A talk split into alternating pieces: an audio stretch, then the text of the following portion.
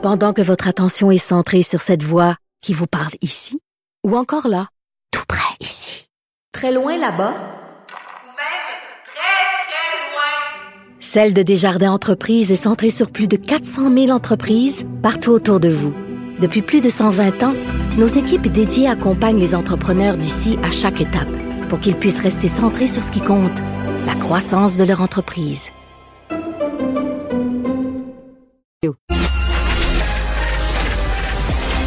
Mario Dumont et Vincent Dessureau. Des propos crédibles, avec des fois un brin de sarcasme. Ben, quand les nouvelles sont moins crédibles. Mario Dumont et Vincent Dessureau. Cube Radio. Alors, on revient euh, sur cette nouvelle. On a discuté le côté euh, artistique et culturel avec Anaïs plus tôt. Le concert test de Barcelone. euh, des gens qui... Euh, 5000 personnes qui s'étaient réunies à Barcelone. Euh, bon, euh, testés avant qui ont euh, porté le masque, un masque d'ailleurs, euh, on dit un masque de, de, de, de qualité, là, Euh, mais euh, aucun cas de COVID, aucun cas de contagion euh, ne se serait retrouvé euh, après ça. Donc, ça laisse entendre que les gens n'ont pas, pas respecté de distanciation, ont fait le party. Benoît Barbeau est professeur au département de sciences biologiques de l'UCAM, expert en virologie. Bonjour. Bonjour, M. Mutumon. Quand vous lisez euh, les, les- les rapports de cette expérience-là, est-ce qu'il y a des éléments qui vous qui vous frappent, qui vous étonnent, ou au contraire, vous trouvez ça euh, que ça, ça bien de l'allure? Ben, en tout cas, j'espère du moins que les résultats qui ont été sortis puis ce qu'ils disent, en effet, est vrai.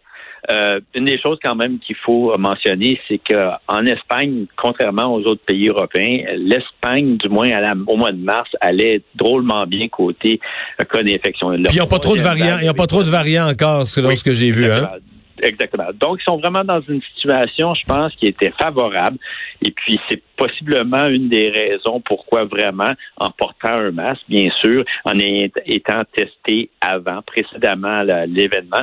Donc, la situation s'est bien déroulée. On n'a vu aucun cas euh, qui a été détecté et aucune éclosion. Alors, mais en ce moment, l'Espagne commence à remonter dans le nombre de cas d'infection. Alors, je ne sais pas vraiment si dans Donc, vous avez- deux vous avez- semaines, OK. ils vont redoubler. OK, donc j'avais l'impression que si on faisait la même expérience, mettons à Toronto là cette semaine, euh, ça pourrait être différent. S'il y a vraiment, si tu pars avec beaucoup de cas, à un moment donné, statistiquement, t'es plus à risque. Oui. là.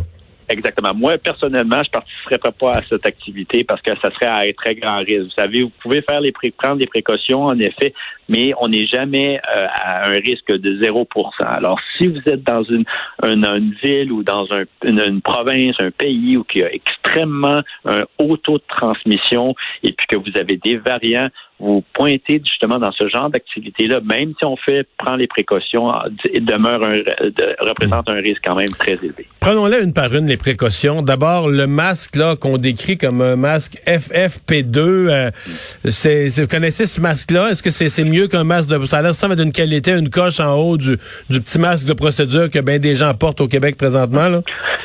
Malheureusement, je ne connais pas tous les masques. Parce que c'est un masque plus que- gros en forme de cône Oui. là. C'est pas un, c'est Oui, pas un c'est ça. N95 là, mais c'est Non, non, c'est ça. Mais selon moi, c'est sûrement meilleur que les masques chirurgicaux. Donc, j'imagine qu'en effet, bien que ça ne soit pas un masque N95, ça doit quand même avoir une capacité de rétention assez forte.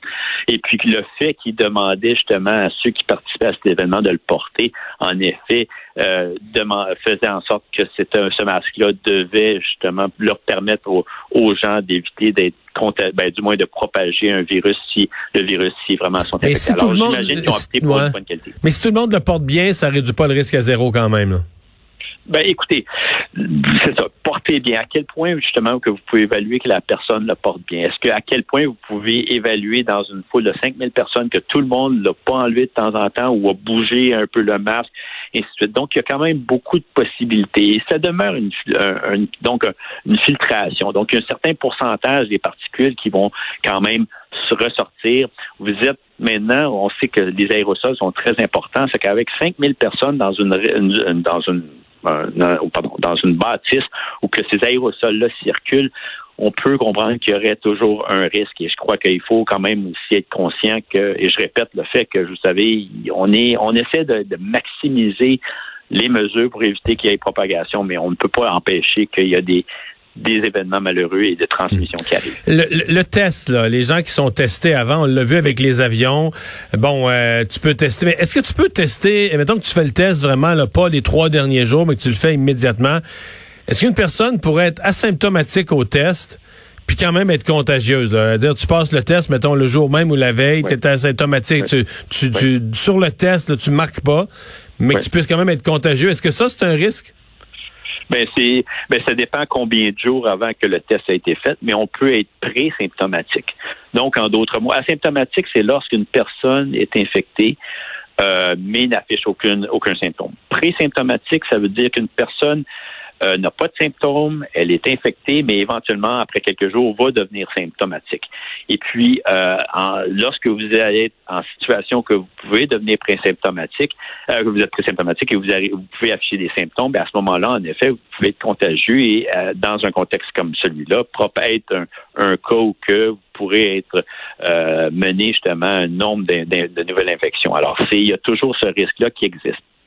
Est-ce que dans un contexte de population euh, totalement vaccinée, complètement vaccinée, donc les deux doses plus deux semaines, est-ce que ça, ça pourrait remplacer le test dans votre esprit? Là, je suis dans un, je, suis plus loin. on avance, euh, on imagine un concert plus tard. Euh, on veut réunir des gens. Est-ce qu'on pourrait penser qu'une vaccination complète remplace le, test négatif?